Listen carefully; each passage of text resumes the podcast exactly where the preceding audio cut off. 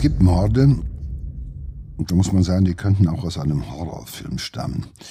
So auch jetzt in unserem nächsten Fall, über den wir sprechen werden.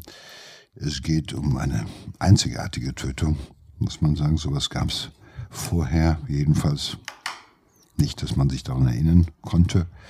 In Deutschland jedenfalls nicht schon mal.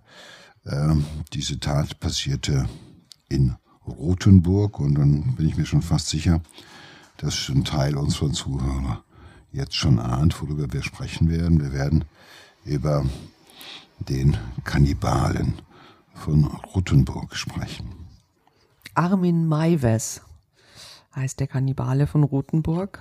Ähm, das war schon eine wirklich außergewöhnliche Tat, die weltweit, glaube ich, für Aufsehen ähm, gesorgt hat. Also er hat tatsächlich einen ähm, Mann, der sich ihm freiwillig angeboten hat, ähm, getötet und äh, Körperteile äh, von ihm verspeist. Wie wird denn, äh, Joe, wie wird jemand zu einem Menschenfresser? Naja, bis dato kannten wir es eigentlich nur aus äh, Extremsituationen. Ich kann mich erinnern, dass wir mal, da war ich Schüler, dann haben wir mal so eine Geschichte von einer Antarktis-Expedition gelesen und da wurde dann halt diskutiert, dass am Ende Menschen, also die Überlebenden haben dann halt die Toten gegessen oder auch teilweise entschieden, das war glaube ich auch so ein Spiel damals, es wird dann entschieden, wen äh, von uns äh, wer stellt sie zur Verfügung, wer wird gegessen. Da gab es auch diese Fußballmannschaft, die mit dem Flugzeug ja, abgestürzt ist. Genau, also es waren ne? immer mhm. Situationen, Krisensituationen, kriegerische Situationen, Hungersnot, ja. eine ausweglose Situation, wo halt äh, man äh, gesagt hat, okay, äh, jetzt äh, einer muss sich opfern oder einer wird geopfert. Und natürlich kannten wir es alle aus unserer Jugend, aus äh, ähm, Robinson Crusoe. Ja, dass da äh, er mit seinem Freitag saß und plötzlich hat er gemerkt, auf dieser Insel sind Kannibalen. Und ansonsten kennen wir alle noch natürlich diese, diese witzig äh, erscheinenden Cartoons, wo irgendeiner in so einem Topf sitzt und Leute mit Knochen auf dem Kopf in der Frisur ja. tanzen drumherum oder aus irgendwelchen ersten äh, Tarzan-Filmen, wo halt behauptet wurde, dass es da Kannibalen in der Gegend gab. Also der Kannibale war ja für uns jemand, der äh, uns Angst gemacht hat, weil er halt die Menschen jagte, so wie wir Wild erlegen, so wie wir Tiere töten, um sie zu essen, nur halt, dass halt des Menschen sind. Und äh, man kennt es halt eben, wie gesagt, aus ähm, schwierigen Hungersnöten in Nachkriegszeiten, dass da halt angeblich äh, Menschen Menschen gegessen haben. Aber dieser Fall, wie wir ihn jetzt hier, über den wir jetzt sprechen, wo jemand ähm, in einer zivilisierten Welt, in der es keine Not herrscht, in der halt eben auch im Endeffekt keine äh, kannibalistisch orientierten Stämme unterwegs sind, äh, rechts und links und in der Nachbarschaft jedenfalls keine wohnen, dass da einer auf jemanden trifft, in irgendeinem Chatroom, der sich ihm freiwillig zur Verfügung stellt, der wünscht, dass er getötet und gegessen wird und auf der anderen Seite jemand ist, der Lust darauf hat, jemanden zu schlachten und zu essen, das kannte man, glaube ich, in dieser Form jedenfalls noch nicht. Und insofern ist es einer der spektakulärsten Kriminalfälle im Nachkriegsdeutschland. Und ähm, äh, seither wissen wir, dass es Kannibalismus in der aktiven Form gibt und auch in der passiven Form, also aktiv, der, der einen Menschen isst und passiv einer, der, ja, für den ist das größte Glücksgefühl und das größte in seiner Fantasie erst äh, getötet zu werden und dann auch aufgegessen zu werden. Das gab's vorher noch nicht, wahrscheinlich weil es viel, viel seltener war, äh, als es noch keine Jetrooms gab, dass zwei so extrem gestörte Menschen sich äh, über den Weg gelaufen wären. Die hätten sich eigentlich, ja, wenn es das eine Störung ist, die auf einen vielleicht von weniger als 100.000 Menschen zutrifft, ich behaupte, es sind noch weniger, äh, dass die sich begegnen, wäre ohne soziale Netzwerke wahrscheinlich ähm, nicht möglich gewesen, das muss man sagen. Und insofern eröffnen sich damit natürlich also auch ähm, plötzlich Kanäle, Kommunikationswege, die es vorher nicht gab. Und äh, also früher hätte keiner eine Annonce in die Zeitung gesetzt, äh, hallo, ich bin der Armin aus Rothenburg, äh, ich würde gerne einen Menschen schlachten und essen. Äh, wer sich zur Verfügung stellt, soll sich melden unter Chiffre oder sonst was. So läuft das nicht mehr. Also das ist heute in gewisser Weise ja Parship auf einer ganz speziellen, auf einem ganz speziellen Sektor. Also das gehört auch noch dazu. Das muss man, glaube ich, dabei auch immer im Hinterkopf behalten, dass diese Kanäle es früher nicht gab. Aber was ist es, wenn jemand merkt, er hat die Fantasie, einen anderen Menschen äh, zu verspeisen? Ne? Ist das, ist das äh, eine sexuelle Devianz oder was? Ja. Kann man das erklären? Ja, das ist beides. Das ist eine Mischung aus natürlich aus Devianz und auch aus ähm, Fetisch, aus Fetischismus. Und ähm, da gehören halt eben, äh, das sind sozusagen eine komplexere, eine komplexere äh, psychische ja, Störung, Devianz, Perversion, äh, ich denke eher per Perversion oder Paraphilie.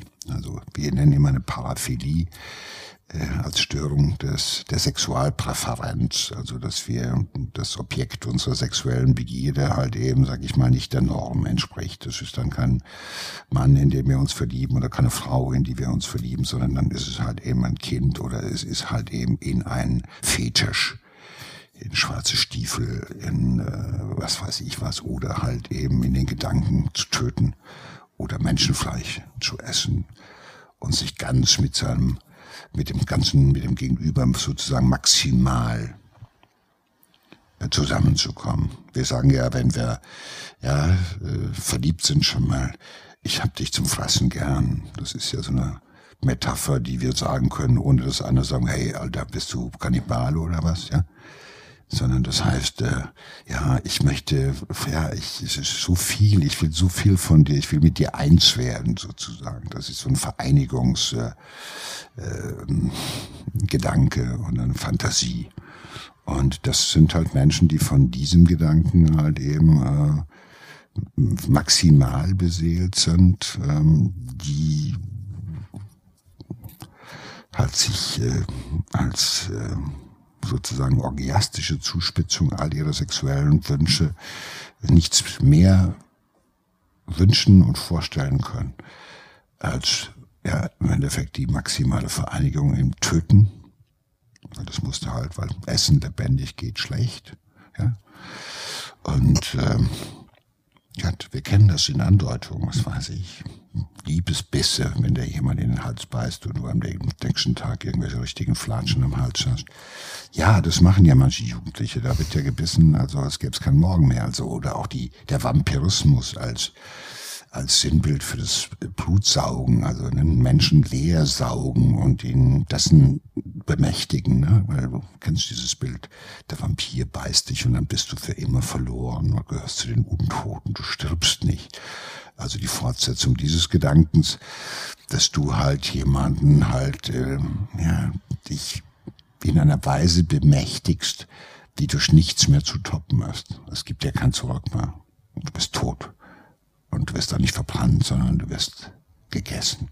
Und das Schlimme ist, auf der einen Seite sitzt ein Liebender, in seiner Vorstellung der Welt ist er ein Liebender, der das Maximum macht. Und auf der anderen Seite halt einer, der sich in einer am ehesten masochistischen Entwicklung, so wie ich denke, nichts mehr vorstellen kann, als dass man ihn umbringt und dass er halt geschlachtet wird und verspeist wird.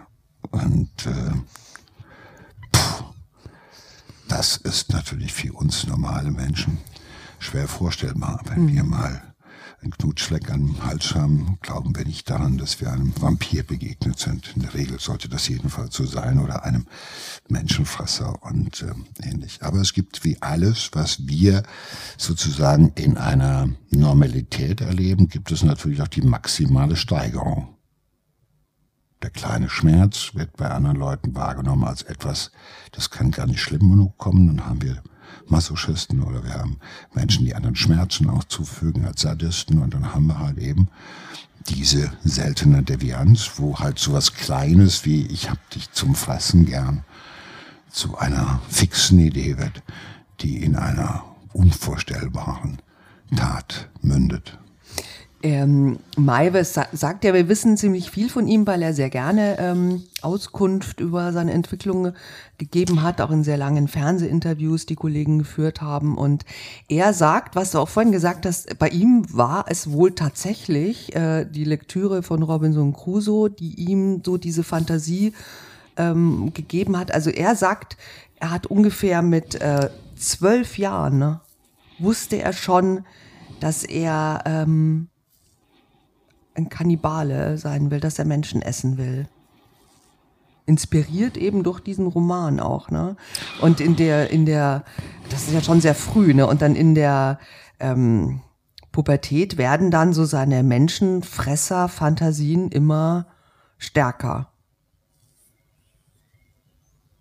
Gut, der hat natürlich wie immer, wenn sie Sexualität ausbildet, das ist ja im Alter der Pubertät, 12, 13, 14, dass man da merkt, wohin man sich gezwungen fühlt. Wenn jemand natürlich in so einer Zeit äh, aus dem eigentlich harmlosen äh, Robinson Crusoe ähm, plötzlich irgendwie äh, auf diesen Gedanken kommt und den nicht einfach wie wir alle gelesen, spannend, interessant, äh, daraus halt einfach eine lebenslange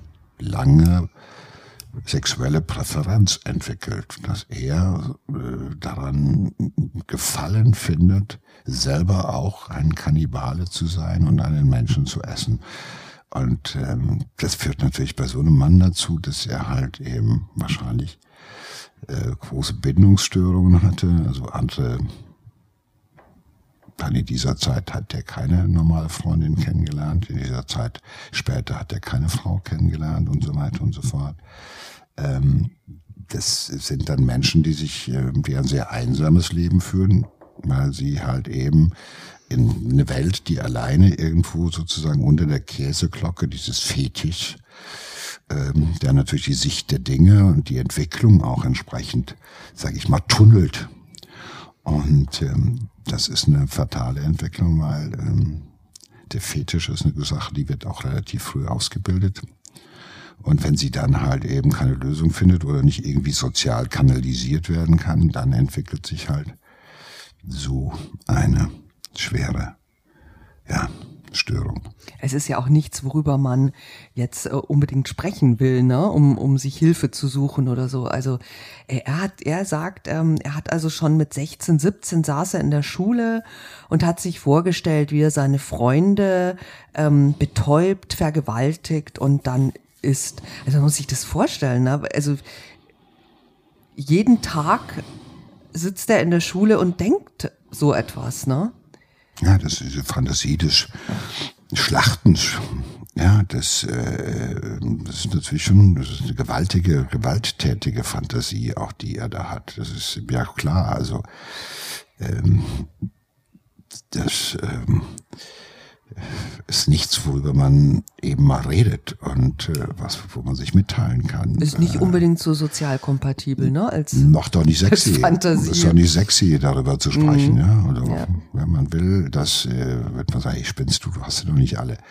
Und im Endeffekt erleben die Menschen sich ja auch ein Stück weit natürlich relativ schnell als Außenseiter und dieses Außenseitertum ähm, beschleunigt nochmal zusätzlich so eine Entwicklung und äh, ähm, da ist, ähm, da hast du dann mit diesem Rückzug, ähm, soziale Ausgrenzung, selbst gewählt oder auch, weil du anderen halt irgendwann mal auch ein bisschen komisch erscheinst, weil, ja, du machst halt nicht das, was der andere macht mit 18, 19, 20, sondern du bist halt eben anders drauf. Und das führt ja dazu, dass andere dich ausgrenzen und du ziehst dich zurück. Und das ist dann ein, ein Leben, was dann immer mehr nur in der Fantasie irgendwo ihre Welt und ihr Leben sucht. In der Fantasiewelt lebst du dich dann aus und das ist ja tröstlich. Das ist ja für dich eine Fantasie, die dich ja tröstet, die dafür sorgt, dass du den Tag aushalten kannst. Das muss man sich überlegen. Das ist das, was es diesen Menschen möglich macht, halt jeden Tag den Job zu machen. Und äh, dann ansonsten in ihrem in ihrer Fantasiewelt unterwegs zu sein. Und die kennt keine Grenzen, die kennt auch keine Limits. Da ist keiner in der Fantasie, der sagt, stopp, hey, bist du irre, hör auf, das ist zu viel. Das heißt, du hast da, gehst du auf eine Reise, wo dir keiner irgendwo Hindernisse in den Weg legt. Und das ist halt etwas, das geht dann schnell. Du musst dich ja nicht an jemanden wie wir abarbeiten, Erfahrungen machen, und das machst du besser nicht, das ist, ne, das kommt gut an, das kommt weniger gut an, so wie wir alle, sondern du hast deine grenzenlose Fantasiewelt. Da gibt es keinen Widerspruch. Ja, er isoliert sich irgendwie innerlich immer mehr. Andererseits ist aber, wir haben, wenn man äh, Filme ansieht, Videos von ihm, ähm, ist er schon immer, gibt er sich sehr äh, freundlich und lustig und äh, kameradschaftlich. Also er geht ja auch, er geht nach der Hauptschule ähm, zur Bundeswehr ähm, und ist äh, auch, auch sehr beliebt bei den anderen. Ne? Also er hat äh, Freunde und ähm, naja, das, das läuft ganz gut. Das ist die, ja seine wahre Persönlichkeit verbirgt er natürlich ja, immer. Ja, das ne? ist, er ist, ist na klar, diese, diese Täter, diese auch ja, psychopathischen Täter, die auch so einen Fetisch haben oder wie auch immer, die sind natürlich auch oftmals, die sind auch in Vereinen, das sind lustige Leute, das sind auch Leute, die irgendwo im Auftreten völlig unauffällig sind. Das ist ja auch okay, das ist ja auch etwas.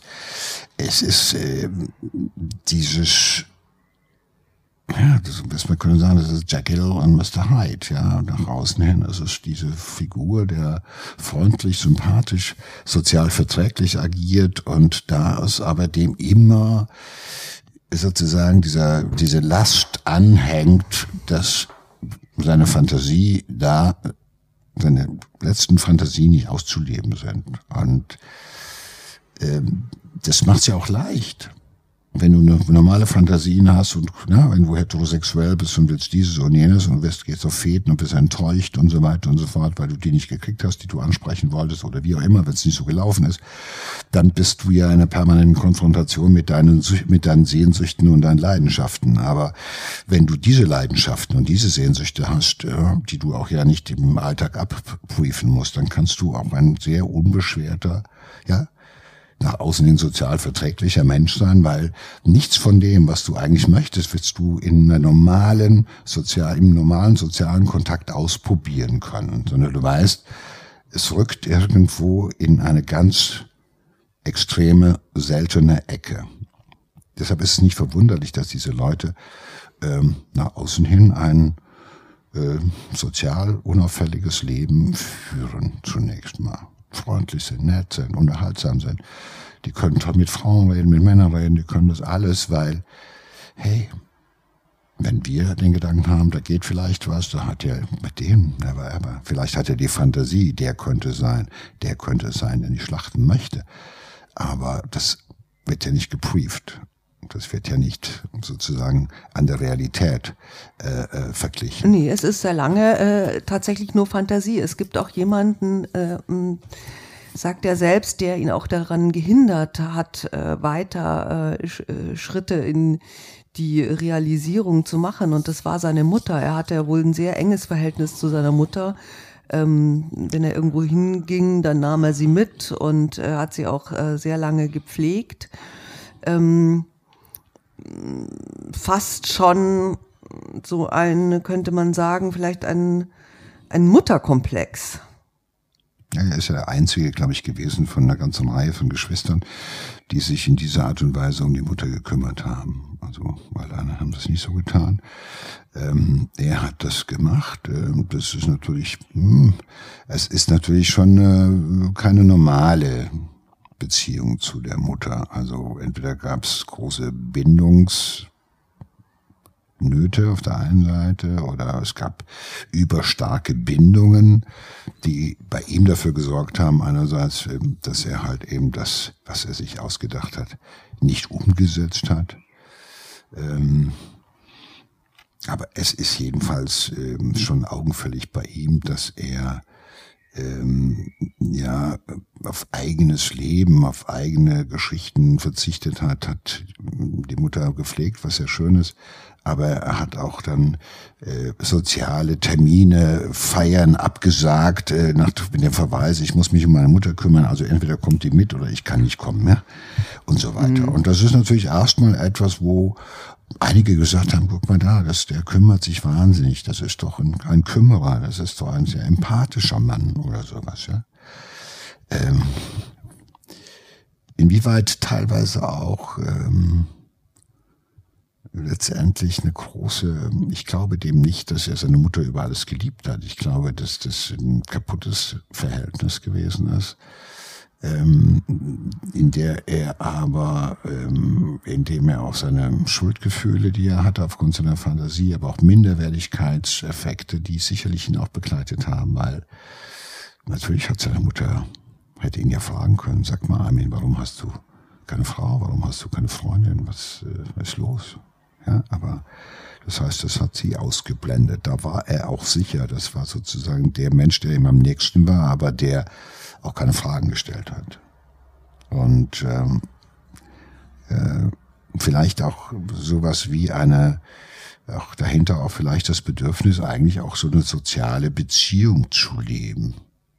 Mit jemand, mit dem du sicher keine sexuelle Beziehung haben musst, möchtest oder sowas wie auch immer. Also das, da bist du auch ein Stück weit sicher.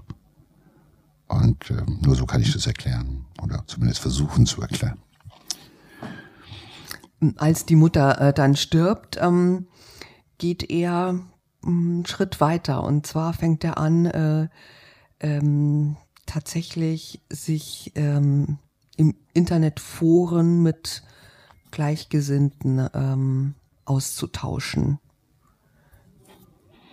Ja, gut, ich habe gehört, dass es ähm, dass es ungefähr 10.000 Kannibalen in Deutschland geben soll, das ist doch eine absurde Zahl, oder? Ich kann, kann mich mir gar nicht vorstellen. Ja gut, man weiß das nicht. Also die, die, die sind ja bei der Volkszählung, äh, macht ja keiner ein K unter, äh, was war sie, sexuelle Präferenz oder sowas, ja. Ich glaube, das sind, äh, die Dunkelziffer kann man ja auch nur versuchen hochzurechnen aufgrund äh, was weiß ich, ob wir jetzt sagen, wir haben 6000 Vampire oder 8000 Vampire unter uns leben, wir haben äh, 10.000 äh, Kannibalen, also äh, Menschen mit diesem Fetisch, also Menschen, die sich das vorstellen können, dass es erregend ist und befriedigend ist, Menschenfleisch zu essen oder Menschen zu schlachten. Ähm, das ist äh, eine Hochrechnung. Ähm, aber ich will das nicht bestreiten, weil man denkt sich einfach, okay, so eine Störung, bei 80 Millionen Menschen, 10.000, dann kann man ja sagen, sind wir alle glücklich, dass es nicht so ganz viele sind. Wobei es natürlich für diese Menschen nicht immer nur Lust ist, sondern natürlich auch Last. Das darf man nie, nie vergessen. Das ist auch ein Stück weit Last in ihrem Leben. Ja, ich glaube, man darf auch nicht vergessen, dass also tatsächlich die ja jetzt nicht alle irgendwelche Menschen schlachten und dann essen, sondern naja, das war ja schon ein Einzelfall. Die Fantasie zu haben, ist ja immer noch ähm, was ja, anderes. Die, ja, die Fantasie zu haben, das kann man nicht bestreiten, dass das vielleicht 10.000 sind, vielleicht sind es mehr. Aber ähm, die dies umsetzen, die es machen, die es dann auch ausleben, ähm, davon gibt es nicht so viele, Gott sei Dank. Aber es gibt vielleicht auch nicht so sehr viele, die, also also wenn von den 8000 Kannibalen oder 10.000, 5000 aktive sind und 5000 sind passive Kandidaten, dann, wenn die sich dann treffen,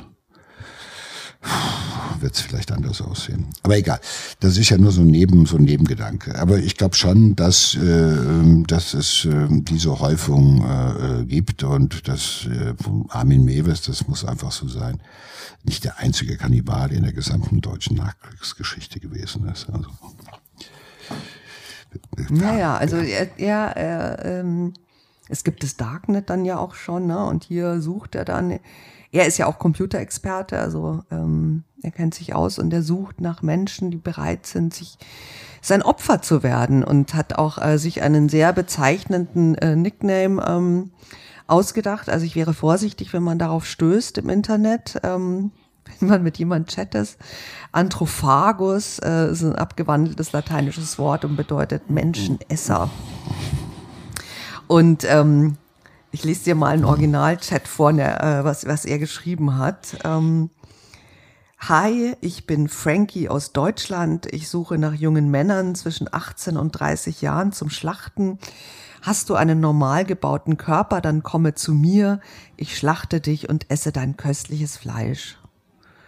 Ja, und mit diesen Fantasien und ähm, lebt er äh, im Internet auch in Form von Cybersex so seine äh, Lust aus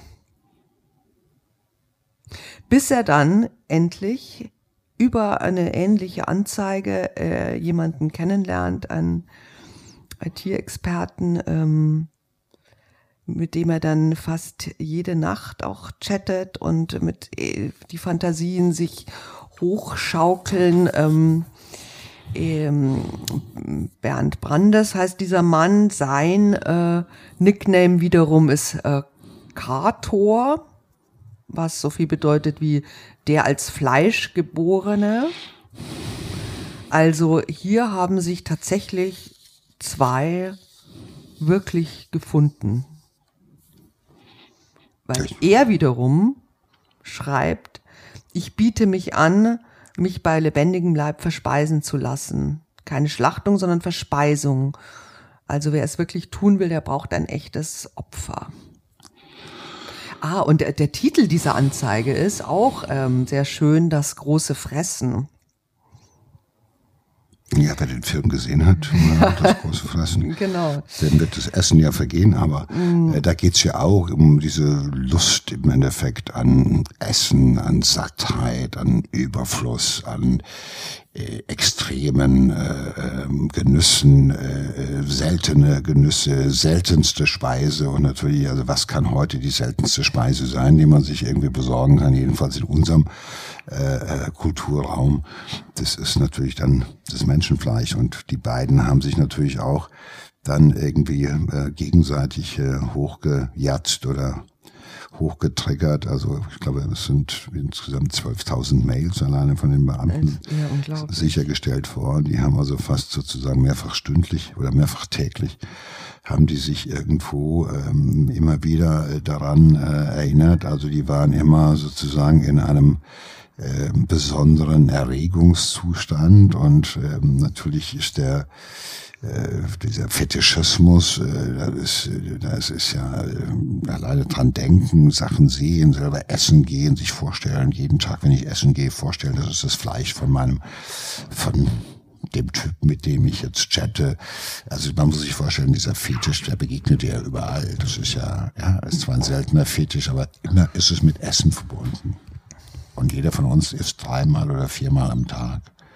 Und überleg mal, jedes Mal ist Essen wenn du essen musst, weil du leben willst, oder jedes Mal ist das Essen mit der Idee verbunden, dass du jetzt nicht Truthahn, nicht Hähnchen, nicht Dings, sondern dass du da Menschenfleisch, selbst geschlachtetes Menschenfleisch essen kannst. Wie oft du am Tag in diesem Wahnsinnsding bist. Das ist das große Problem, weil alles wird dann halt eben diesem Fetisch untergeordnet. Und es ist dann halt eben auch ähm, etwas, was dich wirklich rund um die Uhr beschäftigt. Und so ist es bei ihm offenbar gewesen. Und der andere hat natürlich auch nicht nachgelassen, weil der ich glaube, am Anfang hat man sich noch dran aufgegeilt, dass man mit dem anderen kommuniziert. Der ist ja weit weg. Es ist eine virtuelle Geschichte. Der mhm. ist irgendwo einer weg und man kann seine Fantasie ausleben. Man kann erstmal schreiben, was man da macht. Man kann erstmal andeuten. Endlich kann man mal jemandem sagen, was man vorhat. Überlegt euch das mal, wie alt der da schon gewesen ist. Und bei ihm war natürlich auch jegliche Beziehung, jede Kontrolle äh, weg. Und das kennen wir bei solchen Tätern. In dem Moment, wo es Beziehungsabbrüche gibt, wenn Eltern sterben oder die Frau endlich ihn verlässt oder was auch immer, dann äh, ist äh, für diese Täter sozusagen die letzte, die letzte äh, soziale, das Regulativ, das, was dich noch abhält oder sowas, ist weg. Und du bist dann halt auch alleine. Und allein kann ja bedeuten, du bist frei und alleine triffst du dann auf solche Leute. Und ich glaube, von Stunde an war Armin Mewes die längste Zeit des Tages und der Nacht damit beschäftigt, irgendwo in seiner Fantasiewelt unterwegs zu sein. Aber wenn wir uns jetzt mal den anderen anschauen, ich meine, das ist ja eine noch äh, außergewöhnlichere Fantasie, ähm, ähm, von der man ja so auch eigentlich noch nie gehört hat. Was, was geht denn in einem Menschen vor, der, der da, davon träumt, gegessen zu werden? Ne?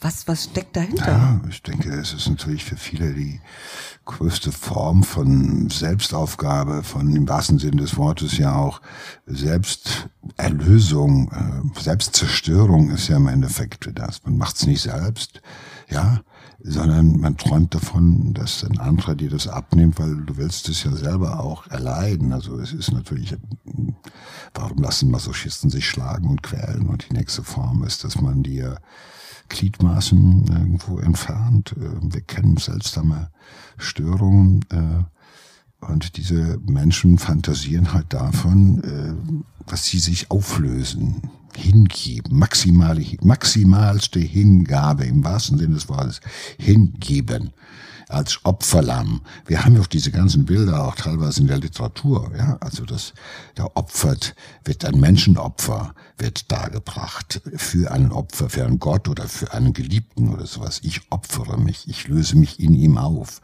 Das hat zwar mit Liebe nichts zu tun, also das ist nicht das Maximum an Liebe, sondern das ist natürlich ähm, die extreme Form von Gewaltfantasien und auch Gewalt ähm, gegen sich selbst, nicht gegen andere, sondern dass man an sich an der Fantasie, dass einem ein Übermaß an Gewalt angetan wird, ja, dass man sich daran irgendwo weidet und äh, glücklich fühlt.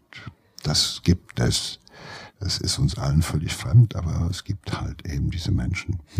Also es ist bei beiden aber auch äh, ähm, eine sexuelle Fantasie. Also der ähm, das Opfer, ähm, ihm war das äh, ähm, sehr wichtig, dass ihm der Penis abgeschnitten wird und er ihn selber auch essen kann. Auch eine völlig bizarre Fantasie. Na, ich denke, er will sein eigenes Geschlechtsteil essen. Na gut, das Geschlechtsteil ist natürlich irgendwie das, äh, sagen wir so, die, man erlebt ja Erregung in diesem Moment, wo diese Menschen über das sprechen und sich darüber austauschen, worüber, was sie vorhaben, äh, was man als erstes isst, was man äh, irgendwie verspeist, welche Delikatesse wohl die größte ist. Ähm, da ist ja natürlich auch sexuelle Erregung dabei und Sexualität, das sind ja Männer, ist ja eine homo äh, viele äh, Komponente dabei. Ähm, beide können sich das ja nur vorstellen, dass das ein Mann mit ihnen macht und dass das Opfer ein Mann äh, sein muss.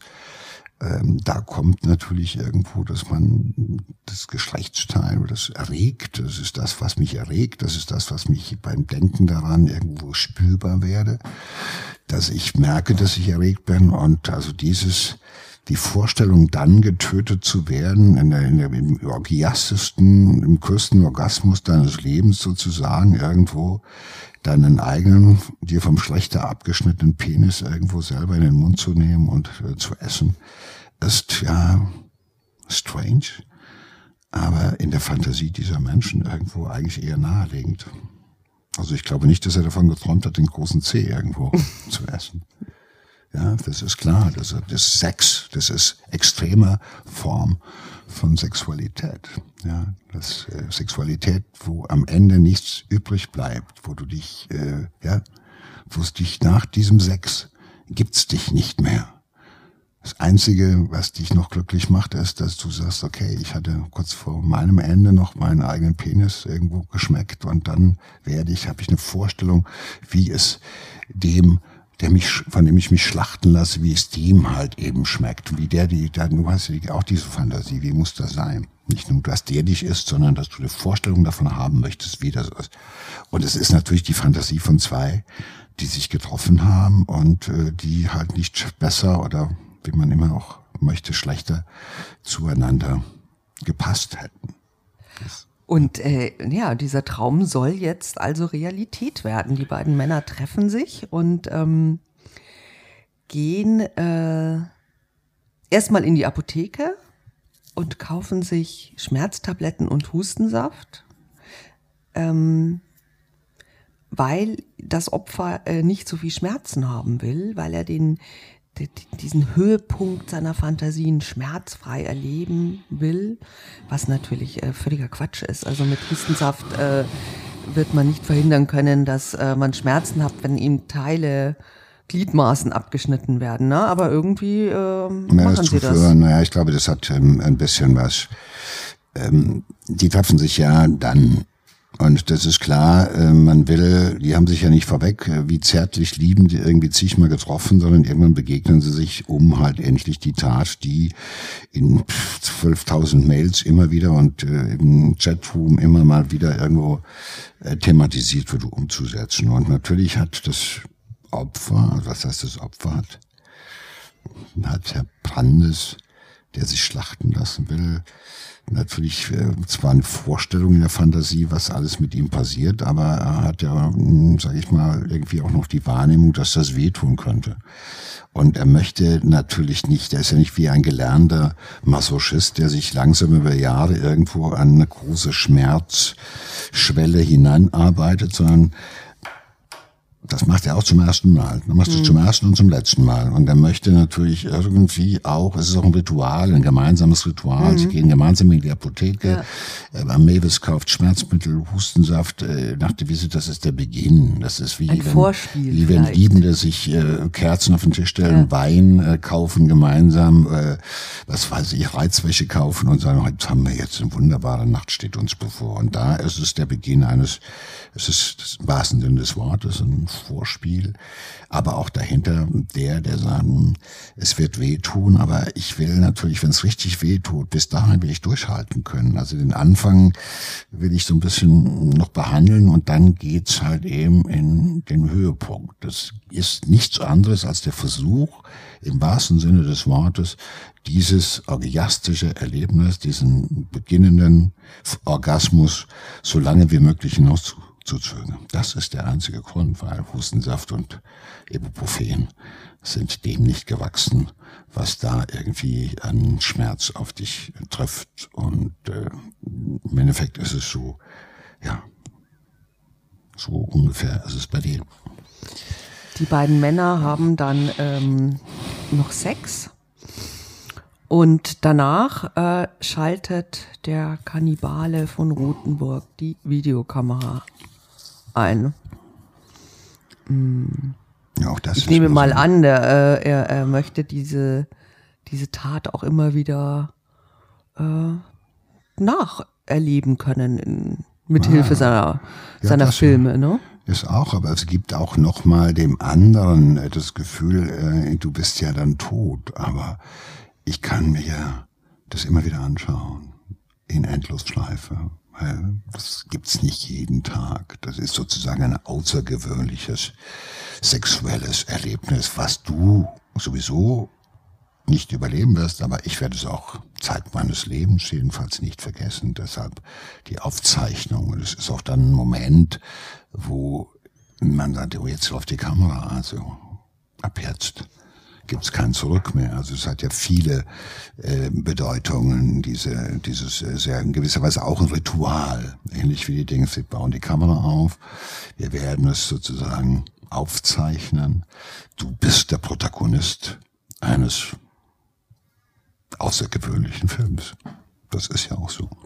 Eines, äh, kann man schon sagen, auch äh, Hardcore-Pornos. Das ist ja, sie hatten eben noch Sex und jetzt ist sozusagen, jetzt geht es um die nächste und die ultimative Steigerung dessen, was eigentlich äh, geplant war. Alles andere war Vorspiel, also alles andere war ähm, wichtig, äh, aber ja, man muss halt jetzt irgendwie auch an das kommen. Man muss sich vorstellen, das ist ja monatelang irgendwo in allen Einzelheiten immer wieder sozusagen von Mail und Mail und hin und her.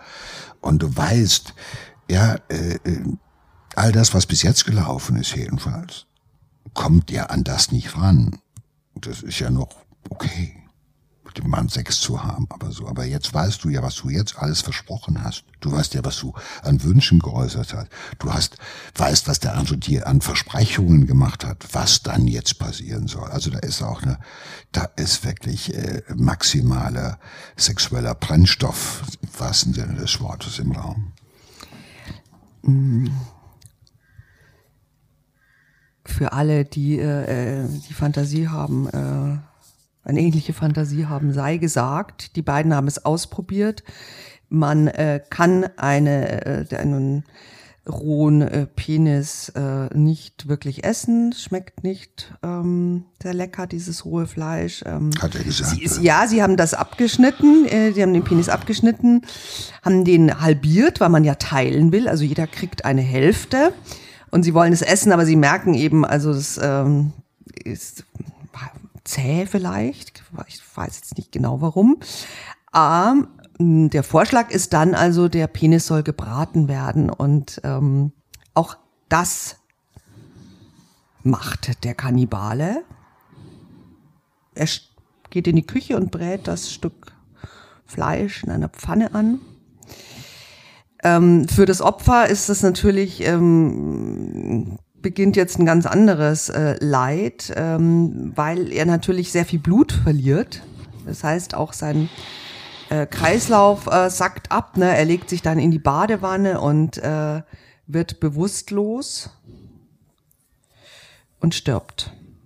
Aber nicht, äh, aber von der Hand ähm, seines Schlechters. Der hat ihm nämlich in den Hals gestochen. Ja gut, er hat das gemacht im Endeffekt, was man bei Hausschlachtungen machte früher, dass man halt eben das Tier im Endeffekt die Kehle zu, äh, die Kehle durchschnitt oder die Halsschlagader durchtrennte, damit es ausbluten kann. Das ist, Im Endeffekt bleibt er stringent bei seiner Fantasie und äh, mh, äh, das ist äh, und äh, das Ganze, man muss sich vorstellen, da liegt ein ja, schwerst Verletzter in der Badewanne und äh, ist dem Sterben nah, äh, blutet, weil wenn man einen Penis abschneidet, blutet das verdammt. Und äh, da frage ich mich an dieser Stelle natürlich, was gab es ein Signal, wo man hätte noch zurücktreten können? Das ist ja natürlich fatal für den, der nicht. gegessen werden wollte. Wo war, wenn du bewusstlos wirst, bevor du noch was, ist das ein Unglück? Hast du da einfach nur Pech gehabt, weil du deine Fantasie halt eben jemandem erzählt hast und jetzt denkt der, das ist ja das, was du konsequent wolltest. Ich frage mich immer an so einer Stelle, hätte es noch sozusagen eine Art Rücktritt von der Tat geben können von Seiten des der gegessen werden wollte. Naja, er hätte ja natürlich schon, wenn er, wenn er merkt, der Kreislauf sinkt ab, ich leg mich jetzt in die Badewanne auch, äh, er hätte auch äh, rufen können und sagen können, stopp, bring mich zum Arzt, äh, dass der mich vernäht, bring mich ins Krankenhaus, rette mich, ich will's dabei. doch nicht. Ne? Wir waren ja nicht dabei, aber das ist ja, ich, ja. glaube schon, dass der das auch wollte, äh, wobei manche ja immer zwar die Fantasie haben, aber wenn es dann darum geht, sie in die Tat umzusetzen und das mit erheblichen Schmerzen mit dramatischen Blutungen einhergeht, kann man ja schon mal äh, Zweifel haben. Ähm, das frage ich mich an dieser Stelle, aber gut, darüber gibt es natürlich nur die Version, die Herr Mewes äh, ja. erzählt hat. Aber ähm, gut, das äh, ich glaube, die hatten das alles so in ihren Fantasien durchgeackert, durchgekaut im wahrsten Sinne des Wortes, würde man fast schon sagen wollen, dass es da halt eben auch kein Zurück mehr gab. Und, ähm, und ähm, das Abstechen dann letztendlich in den Hals stechen, damit halt einfach äh, der Schlachtungsvorgang noch am Lebendigen stattfindet und nicht am Sterbenden. Das ist ja nicht Schlachten. Da war die Fantasie, ich werde lebendig, ich werde geschlachtet. Das heißt, ich habe noch etwas davon. Man kann ihn ja auch ausbluten lassen, dann stirbt er und dann das muss man es nicht selber machen.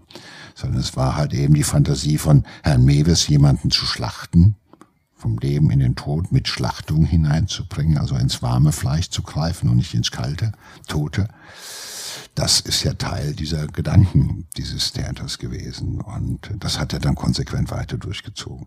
Ja, er hat äh, den äh, wirklich wie ein Metzger, muss man sagen, den Körper zum Ausbluten aufgehängt und dann äh, zerteilt. Hat die Körperteile in ähm, Tüten gepackt und ähm, sehr sorgfältig auch beschriftet äh, mit äh, Kator. Wir erinnern uns, der hm. Nickname ähm, von äh, Bernd Brandes, des Opfers. So hat er dann geschrieben Kator Schnitzel auf eine Tüte, Kator Schinken auf die andere Tüte. Also insgesamt waren es so 30 Kilogramm Fleisch, die er ähm, dann in die Gefriertruhe gepackt hat. Ähm, äh, zum Zeitpunkt seiner Verhaftung bis dahin hatte er dann auch tatsächlich schon 20 Kilo davon verspeist. Er sagt, es schmeckt ähnlich wie Schweinefleisch, nur herber und kräftiger, falls es jemanden interessiert, wie diese Erfahrung war. Naja, man muss sich vorstellen, er hat ja bizarre äh, Dinner äh, zu Hause gefeiert, noch lange Zeit. Also immer wieder diesen Film angesehen, muss man sich vorstellen. Hat sich an, wie ein, zu einem, ja, zu einem Rendezvous mit einer Geliebten hat er sich dann irgendwo den Abend vorbereitet, hat sich sein Schnitzel ja, auch tatsächlich so Kerzen angezündet, ja, ja, ne? so, so Kandelaber. Ja, und Kandelaber, und das, das Video ablaufen lassen als Vorspiel und dann immer wieder versucht natürlich diese Momente zu reaktivieren in sich. Äh, das ist, das war jedes Mal, äh, sag ich mal, ein ähm, sexuelles äh, Großereignis äh, für ihn, sich das äh, vorzustellen. Insofern wundert es mich nicht, dass dann halt eben bis zur Verhaftung äh, insgesamt also fast äh, ja, 20 von 30 schon Kilo ordentlich, ne? 20 verspeist Kilo hat und mhm. äh, äh, und es zeigt ja auch, äh, wie überwältigend das für ihn gewesen sein mhm. muss. Ja. Und ich denke auch, er hat nicht aufgehört, dann auch danach immer wieder auch weiter im äh, Darknet äh, neue Kandidaten zu suchen. Da bin ich mir ganz sicher, weil das ist äh, über dieses Erlebnis, was er hatte, in seiner Welt geht da nichts drüber, in seiner Fantasie geht da nichts mehr drüber. Was, das lässt sich ja nicht mehr steigern. Das lässt sich, was er gemacht hat, lässt sich nicht mehr steigern in seiner Fantasie und auch in der Realität. Und also ist er in dieser, in diesem äh, weiteren Druck äh, jetzt zu schauen, gibt es vielleicht in dieser weiten Welt noch einen zweiten. Ja, nachweislich hat er sich tatsächlich äh, mit vier weiteren Männern getroffen und äh, ist auch mit ihnen so diese einzelnen Schritten, äh, also in der Fantasie, äh, äh, Schritte dieses Tötens und, und der sexuellen Handlungen durchgegangen. Also man kann sich schon, äh, denke ich, auch vorstellen, dass er äh, diese Erfahrung wiederholt hätte. Ja, aber es muss passen. Es muss für ihn alles passen. Und wie gesagt, ich glaube, er hatte da ein Erlebnis, was er ähm, sich mit den anderen vier Männern, die er danach getroffen hat, ähm, A, nicht vorstellen konnte, was auch immer ihn dabei entweder abgeschreckt hat oder die Männer vielleicht auch abgeschreckt hat, wenn wir wissen es nicht genau. Äh, äh, aber also das ist ähm, er war weiter irgendwo, ja, wie der Kannibale auf der Jagd. Und irgendwann war ja auch klar, absehbar, irgendwann mal wären seine Vorräte zur Neige gegangen. Ne? Irgendwann mal wäre das letzte, das letzte Stück gegessen gewesen und äh, man hätte das nicht mehr weiterführen können. Ja, das ist ähm, äh, wahrscheinlich ja, bei. Es kann aber auch sein, dass es vielleicht auch niemanden gab, könnte ich mir vorstellen, der wirklich diesen, diesen ultimativen Selbstzerstörungswille wie, wie, äh, wie Brandes äh, hatte. Vielleicht hat es auch nur an bestimmten sexuellen Attributen gefehlt, die ihm da nicht behagt haben. Ich meine, er ist immerhin auch jemand gut, der ist nun mal orientiert auf Männer. Die hat ja auch vorweg gesagt, du bist du einigermaßen normal gebaut. Ja, mhm, ja. Also er hat schon eine Vorstellung davon, wie äh, sein, na, was heißt Opfer, wie der, der mit dem er diese wahnsinnige sexuelle Erfahrung macht, wie der denn auszusehen hat. Ja, es ist ja, ja, es, der muss ja die, die, der muss ja sozusagen die Attribute eines speziellen Geliebten in Anführungszeichen erfüllen. Wenn er das nicht erfüllt, dann äh, ist bei dem Fetischisten ist dann auch hat er da keinen mhm. keinen Spaß dran. Ja. Oder das beflügelt nicht seine seine seine Fantasiespirale. Und da äh, das zum einen und äh, äh, irgendwann mal ist er natürlich auch ähm, das Videomaterial hat er quasi in Endlosschleife gesehen. Er hat sich immer wieder auch berauschen können.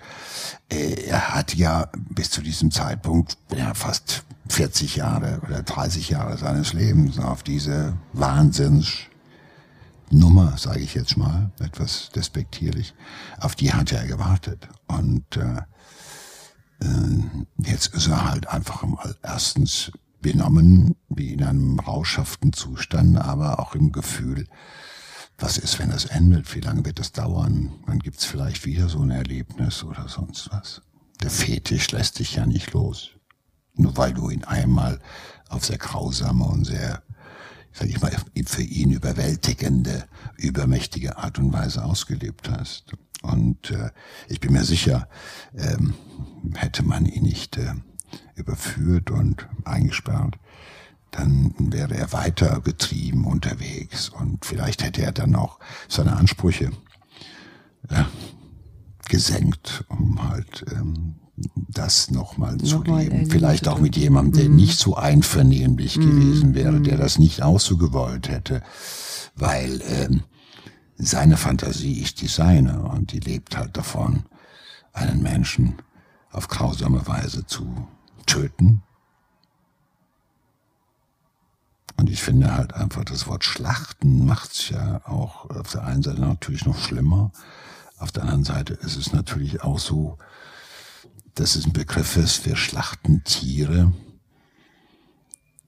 weil wir sie für unser Überleben brauchen. Das ist ja auch mal ein Gedanke, der an der Stelle mal erlaubt sein darf. Also für ihn ist das auch etwas, was seinem Überleben dient ja, seinem Überleben seiner Fantasie, aber auch äh, ja, seinem Alltäglichen. Du kannst nur der nette, freundliche Mensch sein, der du dann nach draußen hin, ähm, den du nach draußen hin gibst, wenn du natürlich auch da irgendwo nicht dauernd ein Problem hast. Also ich bin mir äh, äh sicher, dass äh, das noch weitergegangen wäre. Ja, ein äh, Student aus Innsbruck liest äh, eine Kontaktanzeige und meldet es bei der Polizei und so wird er dann auch ähm, äh, entdeckt und äh, verhaftet. Ähm, das ist dann äh, neun Monate äh, nach der Tat. Und das war auch natürlich auch das erste Mal in Deutschland, dass ein Kannibale dann vor Gericht stand. Natürlich auch schwierig, ne? wie verurteilt man so jemand? Was ist das? Ist es Tötung, äh, Verlangen, ist es Totschlag, ist es Mord? Da wurde dann jahrelang tatsächlich äh, diskutiert. Es gab äh, ein Urteil wegen Totschlags, es wurde aber dann wieder aufgehoben. Im Ende wurde er dann wegen Mordes verhaftet. Also schon so ein einmaliger Fall. Ähm, naja, nein, er ist am Ende, ist er, glaube ich, wegen Totschlags verurteilt worden. Ja, aber der, der Bundesgerichtshof hat das, das, Urteil dann aufgehoben und ähm, er wurde dann nochmal verurteilt wegen äh, Mord. Mord. Er hat dagegen genau. Verfassungsbeschwerde eingelegt, ist, ist aber allerdings äh, gescheitert. Was ich ähm, auch richtig finde, davon ja. abgesehen, weil ich hatte ja eine Verurteilung wegen Totschlag, was ja einen gewissen Affekt voraussetzt bei der Geschichte, wie wir sie jetzt kennen, bei dieser endlos langen Vorbereitung. Da sind alle äh, ähm, ähm, äh, Kriterien, die für Mord sprechen, drin und vor allem die besondere Grausamkeit der Tat. Und sie war geplant und sie war besonders grausam. Und damit sind Mordmerkmale erfüllt. Auch wenn man sagt, er hat es ja gewollt. Es gibt immer auch noch, sage ich mal, eine Grenze, ähm, die wir alle kennen. Das ist Morden eines Menschen zum sexuellen Lustgewinn, das Töten eines Menschen zum sexuellen Lustgewinn auf besondere grausame Weise, weil das meine Lust noch steigert, das nennen wir zu Recht Mord. Und ähm, insofern kann man mit diesem Urteil mehr als zufrieden sein. Wäre denn, ähm, was meinst du, wäre denn Kannibalismus irgendwie therapierbar, heilbar? Ja, Fetischismus ist in bestimmten Fällen möglicherweise heilbar. Aber ich meine, so eine extreme Form des Fetischismus ist natürlich äußerst selten. Das heißt, wir haben natürlich auch keine Erfahrung. Wir haben de facto keine Erfahrung in der Behandlung von solchen, sag mal, nennen wir sie Patienten. Weil ja, also in Blinddarm, da machen wir Tausende äh, im Jahr oder Hunderttausende. Grippe behandeln wir auch, weil es viele Leute haben. Aber diese äh, seltene äh, Paraphilie und diesen seltenen Fetischismus haben sehr, sehr wenige. Und noch weniger davon leben ihn aus, wie dieser Täter das getan hat. Den meisten genügt vielleicht die Fantasie und sie leben es nicht aus. Der hat es ausgelebt in einer sehr, sehr extremen Form. Und ähm, da wissen wir überhaupt nicht, was taugt als Behandlung und was wirkt als Behandlung. Natürlich, äh, äh, und es ist ja auch ein Typ, der sich, wie ich fand, irgendwie, nachdem er halt eben überführt war, hat er sich ja auch in einer Art und Weise aufgeführt. Also er hat es genossen, er hat die Kameras genossen, er hat den Prozess genossen, wieder auf, also die Revision vom nochmal war er in aller Munde. Also er hat es genossen, dass er für das, was er da getan hat, irgendwie, dass das endlich auch nicht nur, dass er, dass diese Bilder nicht nur zu Hause auf seinem dunklen, äh, in seinem dunklen Raum äh, vor seinem Bildschirm liefen, sondern endlich diese ganzen wahnsinnigen Bilder, die er im Kopf hat, im Endeffekt Teil von Öffentlichkeit geworden sind, dass viele Menschen das wussten. Das war ja nochmal ein Thrill, wie ich fand. Das hat ihm ja nochmal irgendwie besorgt. Und äh, insofern, ich sehe die Aussichten eher schlecht, weil, wie gesagt, wir kennen noch keine Behandlung davon und die Behandlungen, die ich kenne, ob die funktionieren, das sei dahingestellt. Ähm, letztendlich wird nur der Zeitablauf, das Altern und die damit verbundenen Einschränkungen vielleicht mal eine Chance eröffnen, dass er rauskommt. Und äh, vielleicht findet ja auch die Psychiatrie irgendwann mal sozusagen am Beispiel Mewes ähm, Möglichkeiten, ähm, wie man solche Veränderungen vielleicht frühzeitig behandeln könnte, wo es dann noch geht. Insofern ist es auch ein interessanter Fall für die deutsche forensische Psychiatrie. Nicht nur, weil der Fall so entsetzlich ist, sondern weil man auch daran Einsichten, Ansichten und Erkenntnisse gewinnen kann, die man ja sonst nicht gewinnen kann. So schrecklich die Tat ist.